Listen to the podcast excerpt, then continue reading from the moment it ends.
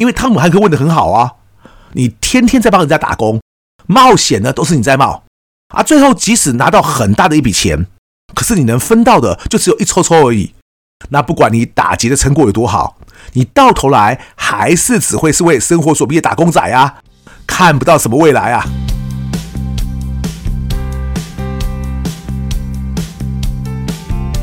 一谈就赢，Do the right thing。大家好，我是 Alex 郑志豪，欢迎收听一谈就赢。我们希望透过这个 Podcast 频道，让大家对谈判有更多的认识，进而能透过运用谈判解决生活中的大小问题。最近寒流来了，气温降得很低。像我昨天去陪考的时候呢，哇，真的很冷啊！所以大家今天出门上班上课，一定要注意保暖哦。上一期我们提到，在《怒海劫》这部由真实事件改编的电影中，汤姆汉克饰演的菲利普船长呢，就这样被迫和四个索马利亚海盗上了救生艇，而海盗不仅要把他当作人质，而且想要把他掳回索马利亚之后，向船公司要求赎金，也就是说呢，万一真被他们带回索马利亚的话，那菲利普船长就不知道何年何月才能回得了家了。后来啊，幸好是美军的军舰终于赶上来了，所以就变成是美军的舰长呢，要和这四个海盗谈判，希望他们放掉人质。这个时候呢，其实救生艇上的状况就很尴尬了，因为假如是我们一般人的话呢，可能就会想说。哇，美军的军舰这么大一艘，上面的火力不知道有多强啊！我们这边假如只有四个人，战力相差这么悬殊，那不是得赶快投降吗？没想到啊，这群海盗的想法还真的和我们一般人很不一样。接下来我要说的呢，那就是我们在一般谈判也可能会遇到的问题，那就是我们有时候总以为对方一定会如何如何，因为假如我们这边够强的话。再怎么样，他们都不可能选择喊我们硬干嘛。但像这种假设呢，要成立的话，必须要合乎三个条件。第一个就是你要确定对方也掌握了足够的资讯，也就是他们也弄得清楚现在的状况。至于第二个条件，就是对方也要有个清楚的脑袋，可以做出准确的判断。而第三个条件是什么呢？那就是你的假设是根据你自己的资讯和判断得来的。所以你又知道对方还会不会有你无法掌握的状况吗？因为万一你不知道，那你的这种判断呢，就会变成是一厢情愿的。所以在我自己上课的时候呢，我常常跟大家说，我们学谈判的哦，不会通灵呐。所以虽然我们一定要做出判断，但千万不要认为对方肯定就会选择怎么做，因为你不是对方嘛，所以你不会百分之百的知道对方接下来会怎么想。然后又会做什么啊？所以该怎么办呢？最基本的状况就是你会准备好几个不同方案，然后去观察并且推敲对方的下一步反应之后，再决定自己该采用哪一个方案。但是无论如何，假如你只有一个方案的时候，尤其当你面对的是一场你不想失败的谈判时，请千万不要去赌自己的运气到底够不够好。因此。假如你是那位被授权要来和索马利亚海盗谈判的美军舰长，请问你要先做什么呢？是要先考虑自己能提出什么样的筹码吗？还是先去衡量对方可能要什么样的条件，他们才会接受呢？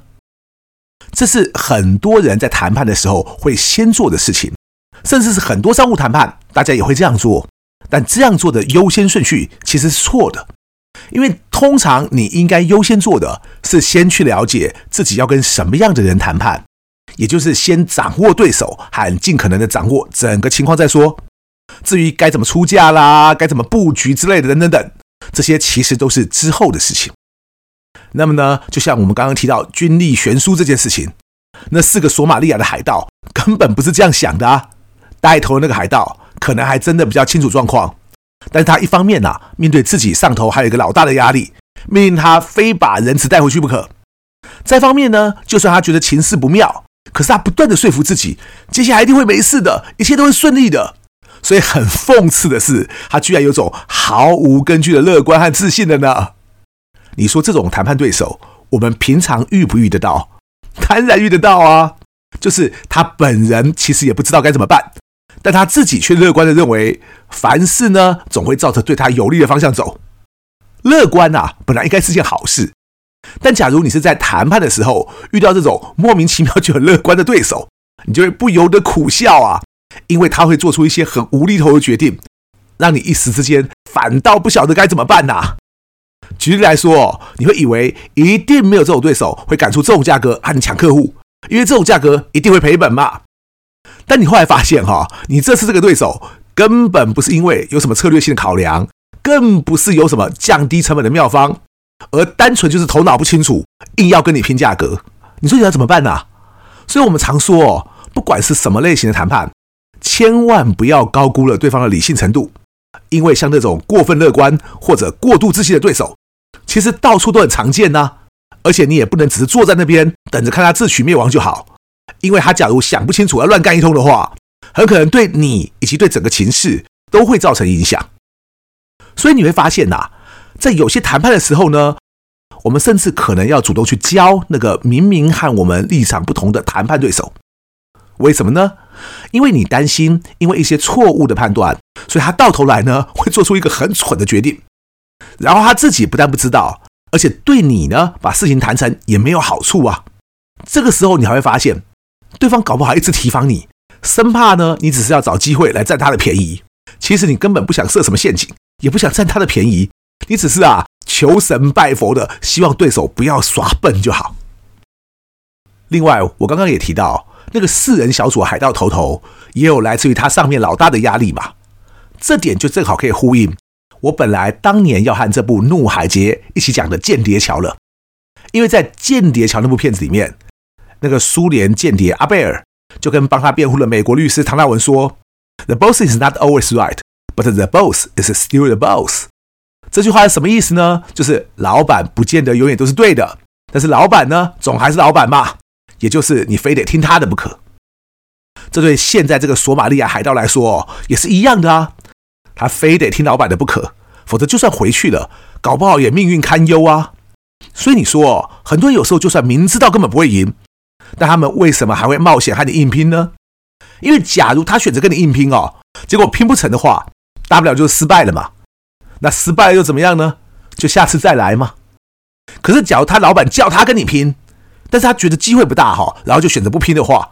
哎，回去之后搞不好他老板就给他土头吃啦，甚至搞不好哈，连饭碗都没了也不一定呢。那你说哦，我们假如遇到这种对手的话，该怎么办呢？也就是那种无论输赢的机会有多大，他只知道听老板的交代，和你硬拼啊。这种时候哈，嘿嘿，有时候面对企业对手哈，还面对那种黑帮也差不多。那就是假如问题出在他老板的话，该怎么办呢？这个时候啊，我会建议你，尤其假如不是一次性的谈判，而是长远的要往来的话，你就应该要设法去制造他和他老板之间的矛盾。该怎么制造呢？简单说，就是要助长这个小弟的势力。让他有机会可以做大，那等他做大之后呢，他就会不爽，凡事都只能听他老板或老大的。等到他们开始内部发生争端之后呢，其实你什么都不用做，你就会胜券在握了。你说这一招哦，其实就连汤姆汉克饰演的菲利普船长在片中也用过哦。当他们之前还在快维阿拉巴马号那艘货轮上的时候，那个带头的海盗很得意的对菲利普船长说：“他去年才接了另外一艘船。”然后拿到了六百万美元的赎金。海盗头头的意思本来是用来威胁对方说，自己可不是菜鸟啊，自己是一定会拿到钱的。没想到呢，汤姆汉克那个角色反过来对他说：“六百万是吗？那你既然拿到那么大一笔钱，你现在怎么会还在这里呢？”这让海盗一时语塞，不知道该怎么回答啊。因为汤姆汉克问的很好啊，你天天在帮人家打工，冒险呢都是你在冒。啊，最后即使拿到很大的一笔钱，可是你能分到的就只有一抽抽而已。那不管你打劫的成果有多好，你到头来还是只会是为生活所逼的打工仔啊，看不到什么未来啊。像这样呢，就是一种我们刚刚提到的离间，让他心里产生一种矛盾，也才能让他比较愿意先为自己想，而不是只能听老板的命令行事而已。然后呢，下一个我们在谈判的时候常遇到的状况。就是当我跟你说，你应该好好去了解对手，然后好好去评估对手的时候，你就把对手当做一个集合体，也就是海盗就是海盗嘛，然后你把四个海盗都当做是相同的四个人。可是实际上的情况是，就算他们是四胞胎好了，他们也不会是一模一样的四个人啊。所以，当你假设海盗他们会怎么做的时候，而不是海盗 A 可能会想怎么样，但是海盗 B 可能比较想要另外一个东西，而海盗 C 呢又打算怎么样，然后海盗 D 又会如何如何的时候，你假如不是像后面这样想的话，你就可能会形成误判。其实，即使我们在商务谈判的时候，面对那种企业的谈判对手也一样。当我们只把对方当成他们公司一个集合体，也就是我们认为今天他们公司的代表说的就一定是他们公司的立场和想法，而且所谓他们公司哦，就是他们公司的每个人都会想要一样的东西。通常这样子的话呢，你就会离事实现况差得很远，而且你也就会因此很难找到接下来在他们内部各个击破的机会。举例来说啊，他们的老板可能会觉得为了自己的面子，所以这一桩生意呢，非拿下来不可。但是他们的财务长却不这么想啊，财务长可能会认为呢，自己正在规划公司上市，所以财务报表一定要漂亮才行。所以只要不赚钱的案子哦，或者那种要过好几年才能看到效益的投资，最好现在都先暂且不要做最好。甚至公司可能还另外有个业务部门的处长，他会觉得凡事都应该有些弹性。所以，即使只做其中的一部分也行啊，不需要自己的公司什么都做嘛。当然啦，也还有这次的谈判代表本人，他可能就会觉得呢，只要凡事都不会造成自己额外工作负担，那他自己怎么样都行。所以你会发现哦，即使我们现在面对的是同一家公司，但是你假如不去弄清楚他们内部有什么不同的声音，以及会对现在这场谈判造成影响的利害关系人到底有哪些人的话，那么你对这场谈判的掌握度就可能还不够高哦，所以，我们再回头来看看那艘救生艇上的四个海盗，一方面他们会很担心，可是再方面呢，他们也搞不清楚状况，所以就很容易擦枪走火啊。很多谈判最怕的也是这样，也就是出现擦枪走火的状况。怒海劫里是真的有枪，但很多其他谈判呢，例如说商务谈判，虽然没有真的枪哦，但也是有可能擦枪走火啊。就好像大家一时间谈拧了，然后双方突然起了摩擦，搞不好呢只是一点小误会，但双方呢后来就不爽，然后就不谈了。这种情况也很常见呢。所以所谓的谈判哦，很多都以为只是喊价啦、谈条件啦，或者在那边讲一些无为无为啊。但其实呢，真正的谈判，你还必须要有及时圆场的能力，也就是当发生这种擦枪走火的状况的时候。你要有能力让大家拉回来，重新聚焦哦，而不是动不动就双方玉石俱焚了，这才是一种重要的能力。所以，对怒海劫的那四个海盗来说，尤其是其中一个比较高大的海盗，我在猜啊，原本那个头头在选人的时候呢，就是因为自己比较瘦小，加上自己又带来另外一个也很菜的年轻人，那个年轻人个头也不大哦，所以他在选的这个看起来比较高大凶猛的人，看起来比较有下主性嘛。但其实呢，他是别村的人。也就是他们之前呢，可能没合作过，彼此之间呢也不太熟，所以当那个高大的海盗烟抽完了之后，你就发现啊，他变得很易怒，情绪也很焦躁，然后他也不断的去质疑自己带队的头头，很多决定都做得不够好，也因为这样啊，差点啊，他就把人质给杀了。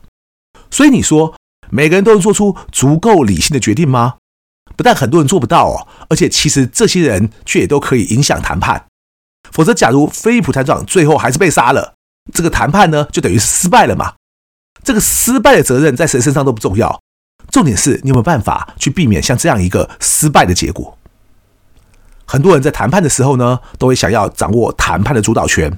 而要掌握谈判主导权的话呢，从之前的间谍桥到这次的怒海劫，我帮大家归纳出五项方法，而其中一项呢，也正好和前面提到有关。也就是了解对方。那我们下一集呢，会再继续来和大家谈谈美军是如何去了解对方，以及这五项掌握谈判主导权的方法到底是什么。欢迎大家礼拜三的时候准时收听啊，一谈就赢，我是 Alex，感谢大家今天的收听，我们下次见。